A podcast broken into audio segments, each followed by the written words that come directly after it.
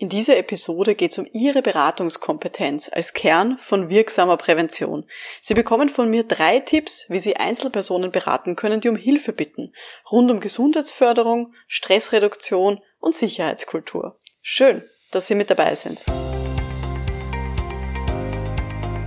Um in Betrieben wirklich etwas zu bewegen, braucht es mehr als Fachwissen.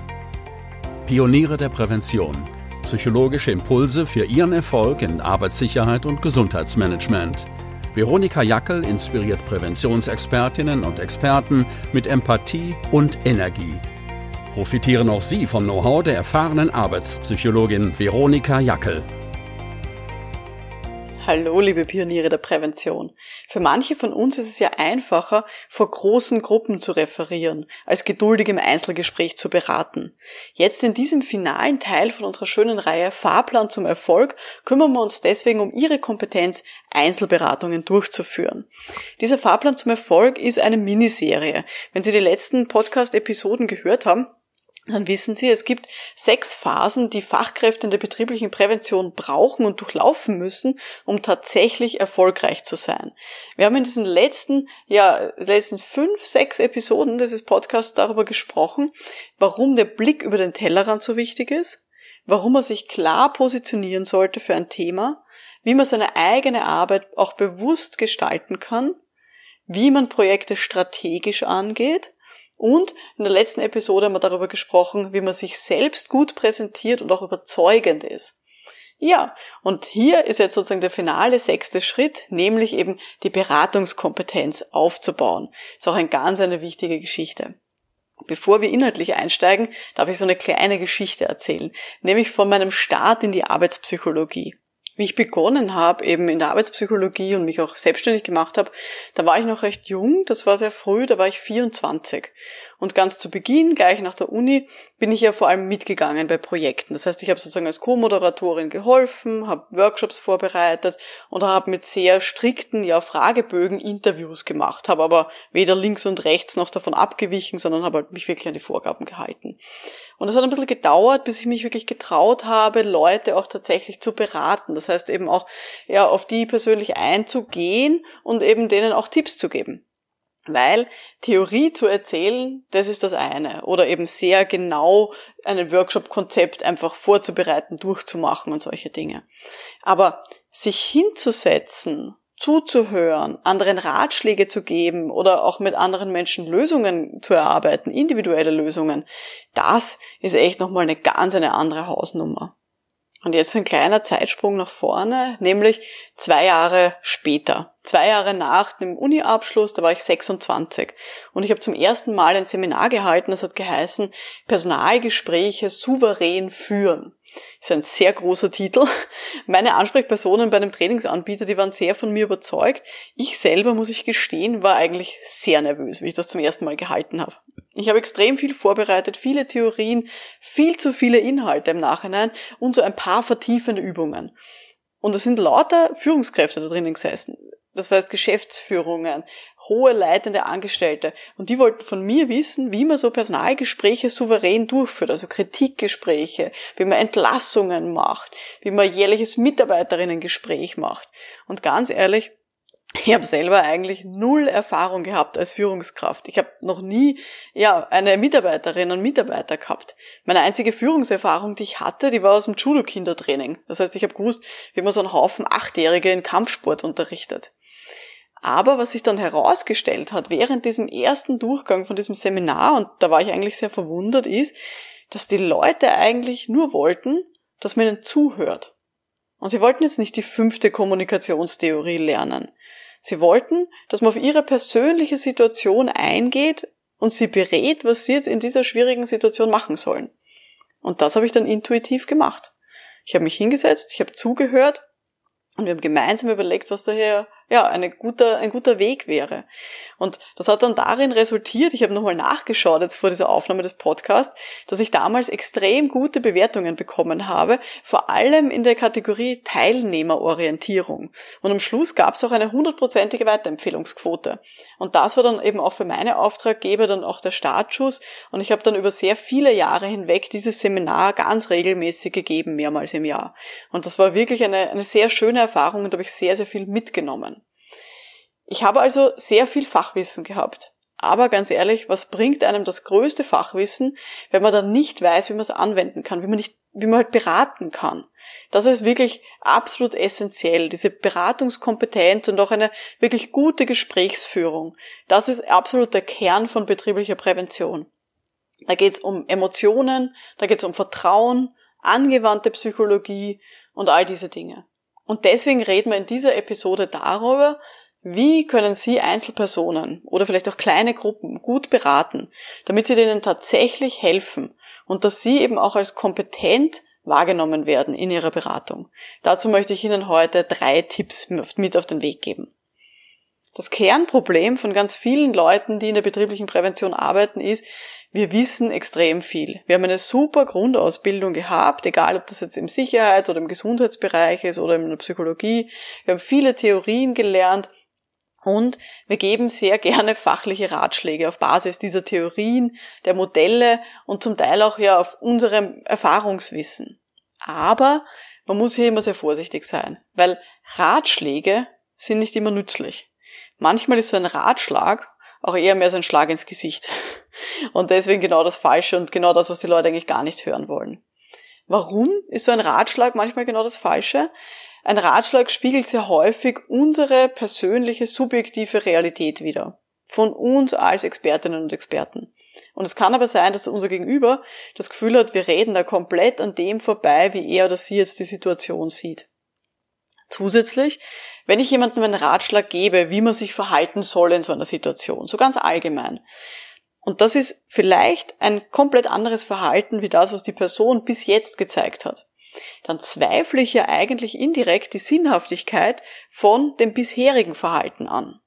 Und möglicherweise werde ich dann so als besserwisserisch wahrgenommen von meinem Gegenüber. Das heißt, wenn ich jemanden habe, eine Mitarbeiterin oder eine Führungskraft, die ich beraten möchte, und die erzählt mir, ja, sie hat jetzt eine schwierige Situation mit einem Mitarbeiter und sie weiß nicht, was sie tun soll, und ich gebe einen Tipp und sage, okay, dann machen Sie bitte Verhalten A, dann kann es sein, dass das sehr, sehr besserwisserisch rüberkommt weil ich mich vielleicht noch gar nicht darüber wirklich unterhalten habe, wie es dieser Person gerade geht.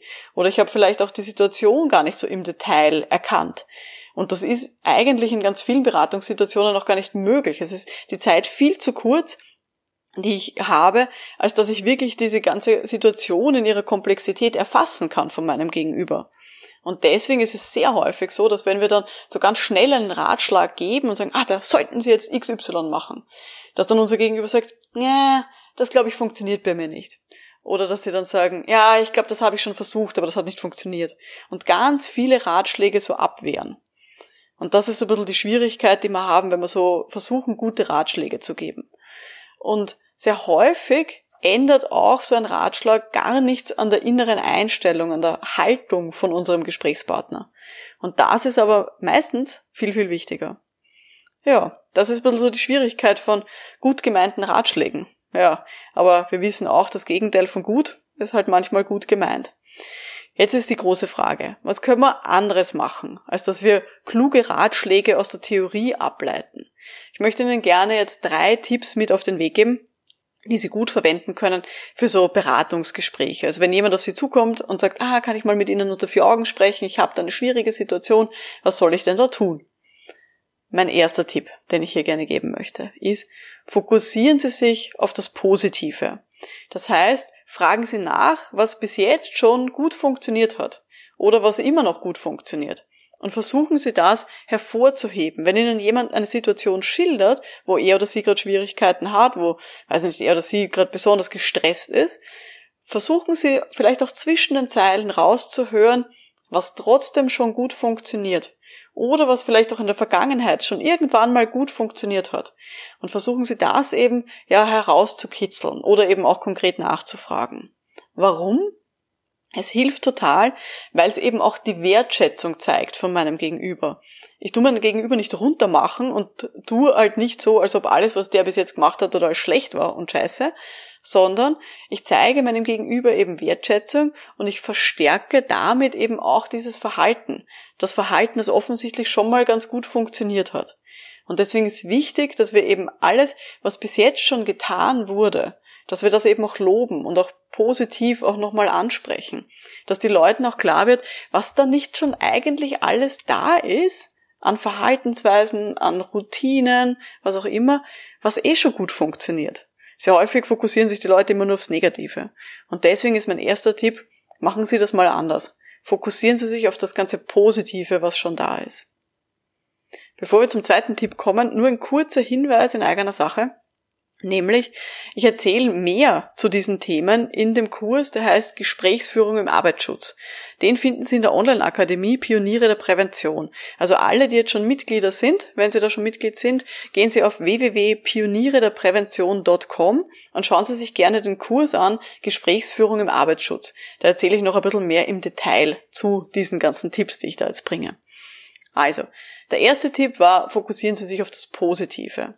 Zweiter Tipp, fokussieren Sie sich im Gespräch auch auf die Ressourcen, die da sind.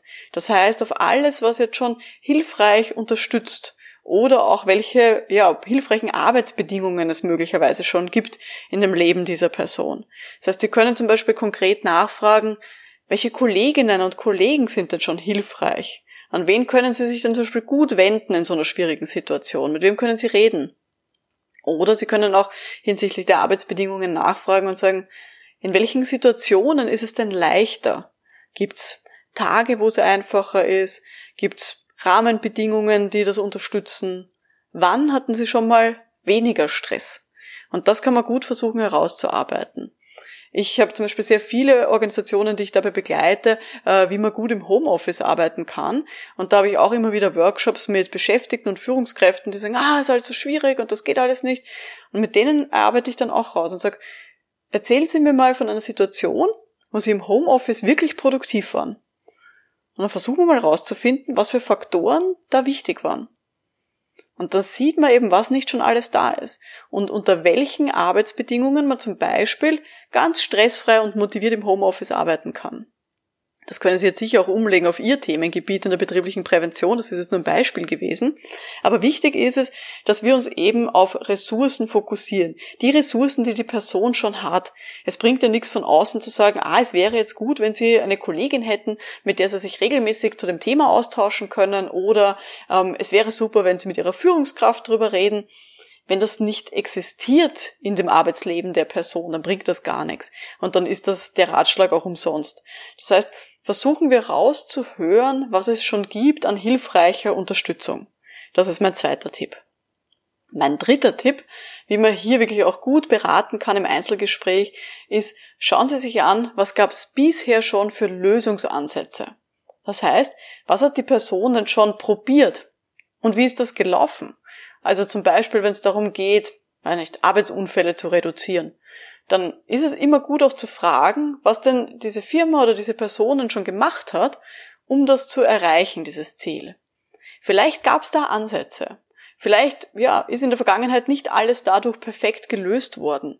Aber vielleicht haben diese ersten Ideen es ein bisschen leichter gemacht. Und vielleicht kann man darauf aufbauen und sagen, okay, und wie können wir das häufiger machen? Wie können wir das größer machen, diese Ansätze? Ich weiß, es ist immer schwierig. Ich habe dann auch ganz viele Leute, vor allem wir in Österreich, wir jammern immer so gerne. Und die Herausforderung besteht dann wirklich darin, positiv zu bleiben. Selbst wenn unser Gegenüber sagt, ah, das funktioniert doch alles nicht und das klappt alles nicht und alles, was ich bis jetzt gemacht habe, war scheiße. Ja, da muss man natürlich dann drüber stehen und trotzdem versuchen rauszuhören, auch vielleicht manchmal zwischen den Zeilen, was denn die Dinge waren, die schon so ein bisschen geklappt haben. Natürlich sollten Sie das jetzt nicht kleinreden und dann irgendwie sagen, ja, äh, das ist doch eh alles so leicht und wenn Sie mehr von dem machen, was Sie bis jetzt schon getan haben, dann sollte es eh funktionieren, sondern Sie sollten schon auch ja ehrlich und ihr Gegenüber auf Augenhöhe begegnen. Das heißt, Sie können schon auch solche Dinge sagen wie, ich kann mir vorstellen, dass das alles ganz schön schwierig für Sie sein muss und dass das alles bis jetzt gar nicht so leicht war. Aber hören Sie mal raus und das sind lauter Dinge, die ich rausgehört habe bis jetzt, die sie schon mal probiert haben. So ein paar kleine Ansätze. Und sie haben mir vorher erzählt, dass es dann auch so ein bisschen einfacher war. Und das ist ein ganz ein wichtiger Punkt. Also das so ein bisschen rauszukitzeln. Wenn da jemand gar nicht drauf einsteigt und sagt, ah, es funktioniert alles nicht und alles, was ich bis jetzt probiert habe, das ist komplett in die Hose gegangen, es hat alles nicht funktioniert, dann würde ich wieder ein bisschen mehr drauf schauen, okay, was gab es denn trotzdem für Ressourcen? Also zum Beispiel so Fragestellen wie, was hat Ihnen geholfen, durchzuhalten bis jetzt?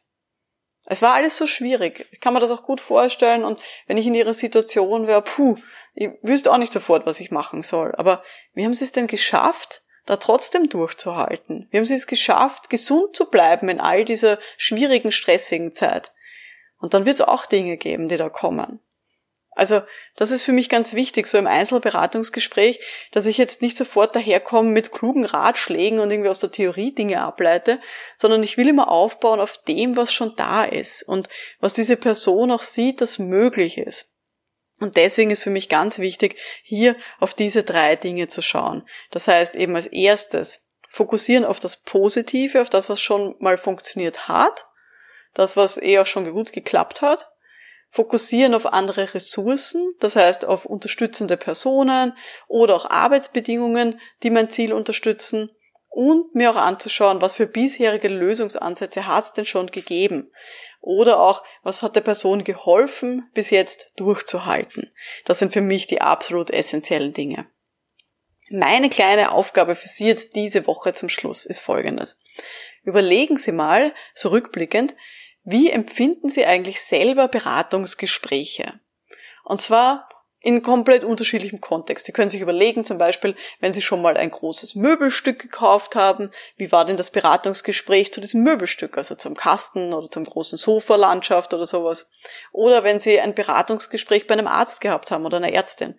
Wie war denn dieses Beratungsgespräch?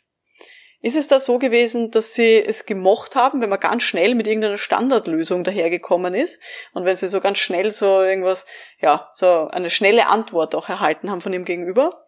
Oder war es Ihnen lieber, dass man sich hinsetzt, dass man Ihnen zuhört, dass Sie mal erzählen können von Ihrer Situation und dass Sie vielleicht auch so ein bisschen, ja, unterstützt wurden in dem, was Sie sich vielleicht eh auch schon mal selber gedacht haben?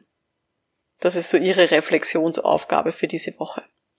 Ja, und wenn Sie bereit sind, Ihre Beratungskompetenz zu steigern und sich auch auszutauschen mit einem großen Netzwerk von Kolleginnen aus der betrieblichen Prävention, dann schauen Sie mal gerne vorbei unter www.pioniere-der-prävention.com. Weil wir beide, wir wissen, um wirklich etwas zu bewegen in Arbeitssicherheit und Gesundheit, dazu braucht's mehr als Fachwissen. Das war jetzt die heutige Folge des Podcasts für Pioniere der Prävention und damit auch der Abschluss von unserer Miniserie Fahrplan zum Erfolg. Geben Sie mir gerne ein Feedback, wie es Ihnen bis jetzt gefallen hat und wir hören uns dann in der nächsten Episode. In der nächsten Episode geht es um die Macht des Schweigens, weil es manchmal sogar besser ist, gar nichts zu sagen. Mein Name ist Veronika Jackel. Vielen Dank fürs Dabeisein und wir hören uns dann bei der nächsten Folge. Bis dahin, alles Gute. Ciao.